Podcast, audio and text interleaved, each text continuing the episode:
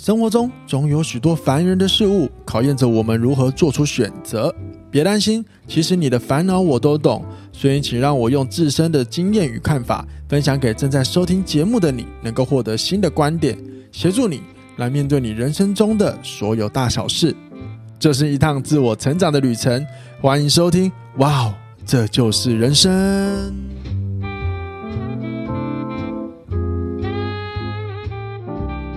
收听，哇哦，这就是人生。大家好，我是凯富。本期节目由哇哦，这就是人生赞助播出。各位今天过得好吗？啊，在往下去之前，先来闲聊一下好了。我最近，我最近做了一个就是一天来回的事。那我去了恒春，可是这个就好像去恒春一天来回没什么。但我想说的是，我是特地跑去恒春喝咖啡的。那这间咖啡店它不是。呃，什么王美店？说老实话，不是大家知道的，可能呃一些什么山南咖啡啊那些，其实我也不太了解。那只是在恒春里面有一间咖啡店，它叫做呃小胡子。那我个人蛮喜欢它的咖啡，所以我只要去垦丁的路上，我都先进去呃先进去到恒春，然后去喝一杯。然后我很喜欢待在里面，因为每次你去到恒春啊，你就是会感觉到一种。好悠闲的感觉哦！当然，如果你再往垦丁，你会发现更悠闲。但，呃，有时候我蛮喜欢在恒春的那个待在恒春的感觉。那你即使你在那边喝一杯咖啡，你都可以觉得哦，好好的就过完一天，也蛮爽的。那那些小胡子咖啡，说实话，呃，我个人觉得好喝啦。那当然，好喝的定义其实蛮主观的。那我自己没有到非常懂咖啡，可是我呃很知道自己在咖啡里面喜欢什么。像我就不太喜欢特别酸的豆子的这种风味，那我知道有些人很喜欢，那我自己会比较喜欢一些呃中培的，喝起来比较没有那么酸的咖啡，但最主要还是那一间的单品让我喝起来会觉得很顺。那我其实，在高雄也有喝过有一些咖啡店的单品，其实我说实话，真的是喝起来，唉，就谢谢哦，拜拜，没事，我不会再进去了。那这间小屋子咖啡，我个人就真的很喜欢，而且去到那边，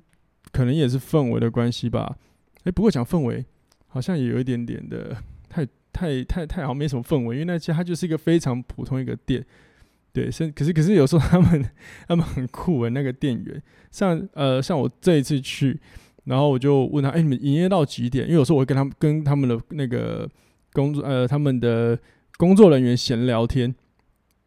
然后闲聊闲聊，就问他，那这次去我就问他，那你们今天营业到几点？他说六点。可是他就说，可是我想要到完的时候，我就想要先关门了，哈 哈因为他说他好累哦，我会笑死了。其实，其实，在他就是他说出这一个言论的 这句话的时候，我其实并不会觉得哈，你你的工作态度怎么这样？我反倒觉得这是不是呃，这个在恒春工作的一种一种一种氛围，你知道吗？而且他并不会。讲的时候不会让我觉得，呃，好像真的是很呃，他在敷衍了事，或是他在偷懒，真的不会。就是你可以感觉到，哇，他好像真的蛮累的。我的妈呀，那那我就觉得很有趣，所以所以我就分享给各位啦。如果各位有去恒春的话，可以去喝一下。然后我觉得恒春也有一些呃食物还不错是，真的，我之后再慢慢的推荐给各位，因为真的是近期真的是蛮常跑呃南部南边一带的。好，那我们进入今天的主题。好，我今天的主题其实要讲的啊，其实就是我们每一个人心里，他会累积所谓的负面情绪嘛。那这些负面情绪就像一个垃圾一样，可是累积久了，如果你不尝试倒光掉它的话，可能会让你爆炸，而且甚至影响到你的所有的表现、工作啊，或者是跟人相处，甚至是你每一天起来你都觉得很厌世。好，那我为什么会想要录这集？主要是因为我有一个学生。我每次在跟他上课的时候，呃，因为我有在教呃私人教练的运动课嘛，那这位学生就是我每一次帮他上课的时候，我如果没有尝试先听他说话，他那一天的表现都会不好。可是当我好好的听他说完话之后，他的表现就变超好，学习能力也变很高，真的很酷，真的很酷。那这一位大姐，她其实今年已经六十几岁哦，快七十了。她是个身呃身体能力真的很好的一个人，可是你就会发现，当初我刚开始认识她的时候，她好呃好活泼，但是真的越来越熟识之后，你就发现她其实内心有很多的压力跟不愉快。可是她总是，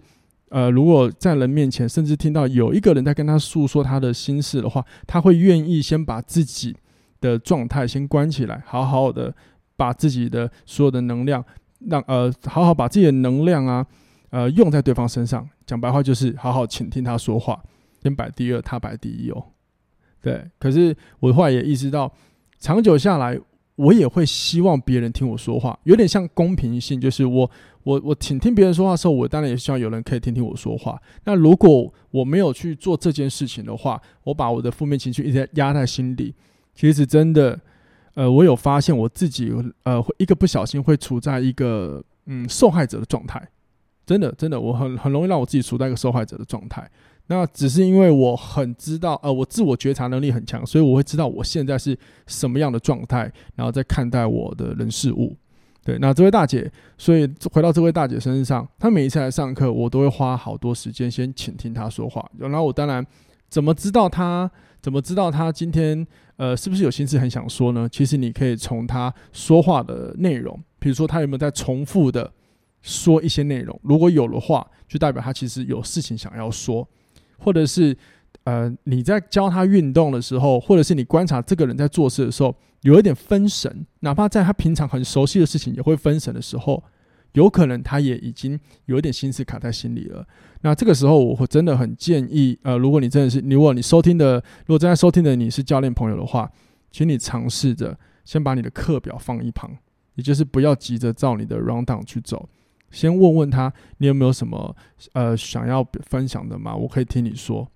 因为真的让他说完之后，他有一个可以倒垃圾的对象，有这样子的行为之后，其实会比较舒服。那我相信各大家应该都有一种经验，有的时候我们想要说心事啊，他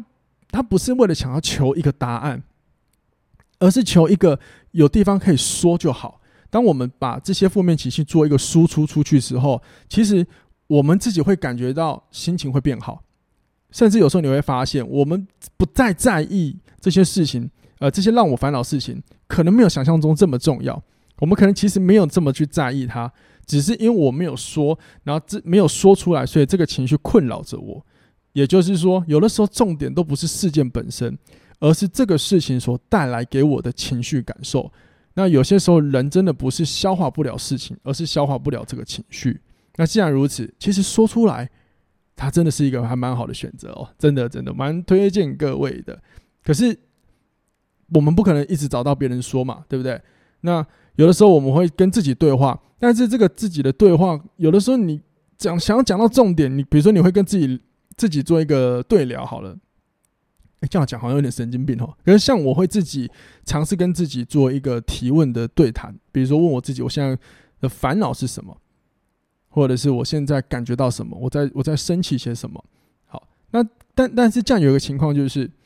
可能你会讲讲到问题的本质快要发现的时候，你却退却，或者是你就逃避掉了。因为人其实都不爱面对那种会让自己烦恼的问题，对吧？所以有的时候你可以换一个方式，比如说写日记，你就写。因为我发现写东西这个效益还不错。那当然你在写的时候会跟自问自答好像有点像，可是。这是我个人，以下是我主观分享了，就是当你写出来之后啊，你会真真实实看到你在烦你在烦什么，或者是你在困扰什么，因为文字就写在那边让你看到。其实就我个人来说，反而在更多了一层接受状态的一个一个状态出现。哎，真的，我觉得还蛮有趣。然后当然，如果你要从那个大脑的角度来说，我会发现我我们人在写字的时候会触发网状激活系统。那这个这个这个这个。这个系统会帮助我们专注，专注在一个我们正在做的事情上。所以有的时候，当我一直写、一直写、写的时候，我其实会专注在就是我在舒，我我在发泄、在舒压这件事情。然后我很专注的去舒压，然后专注的把我超不爽的内心的感觉全部全部写出来。可是这个时候写的过程已经就是一个在排解倒垃圾的状态。那我自己是这样，当我写完之后，可能。可能第一天或者是当下不会有什么感觉，然后我持续学个几天之后，我就会发现，嗯，状态又好了，就可以变得，就可以比较可以回到一个比较好的一个状态。对，所以我想说有一个很重要的重点，哦，我咳嗽一下。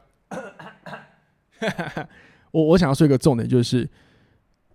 有时候不要真的期，呃，有时候不要过度期待所有事情是立马就解决，因为它，因为有些事情真的是你做了之后，它也需要时间消化。可是如果你连做都不做，你真的连这个消化的机会，这个事情都不会出现，那这个就很可惜了。那同时间，我想要借就是今天这集，也跟刚刚就是我提到的，如果你是当健身教练的朋友，真的有时候尝试啊，你要多听一下学生在说什么，或者是观察一下他的感受，因为我们健身产业真的是一个人的产业，我们卖的东西卖给东西卖东呃，应该说。我们我们的我们要服务的人就是人，人就会有情绪的问题，所以其实人就没有这么的理性。那你今天他来上课，你可能已经帮他安排好了跟他的目标设定有关的训练内容，那这些内容都很重要。但是如果你发现他分心的时候，你只有你每次都只尝试用，那你的目标在哪？或者是这样的方式尝试的让他导向训练，有些人可能不是这么适用。因为有一些人都是有了目标在这，可是当情绪来的时候，他根本就不想管目标，他只想管他的情绪状态。因为这个世界上真的有很多不同的人种，有这有一种人是很爱社交的，有一种人就是他可以调节自己状态，然后去关注结呃去关注他的目标的。也有一种人就是他很关注情绪，他总是需要去消化情绪，他才有办法去做其他的事情，例如工作啊，呃或者是与人社交。所以如果如果我们不尝试的去用不同的方法去对待不同的人，那有可能对我们自己在走这条工作的路上会很辛苦。因为教练终究对的是人嘛，我们卖的不像是有一些传统产业的商品，就是商品的定价多少，我们就是买卖交易就好。我们说老实话，我讲白话一点，我们我们的我们贩卖的就是人啊，讲白话就是这样子啊。所以人就真的千千万万种。那如果你想要提高你的续约率，甚至是你跟客户的合作关系，真的要尝试练习，倾听，倾听，倾听。因为这件事情，在我自己的一个情绪跟客户篇的一堂一堂关于领导力的内训课，我是有花一个很大的部分在讲倾听跟怎么听。好，我有花很多时间在做这个练习，就是让如果呃有请我去上内训课的一些教练们，然后我会让他们做很多这样的练习。好了。我今天就是简短的跟大家分享这件事情。那最后最后，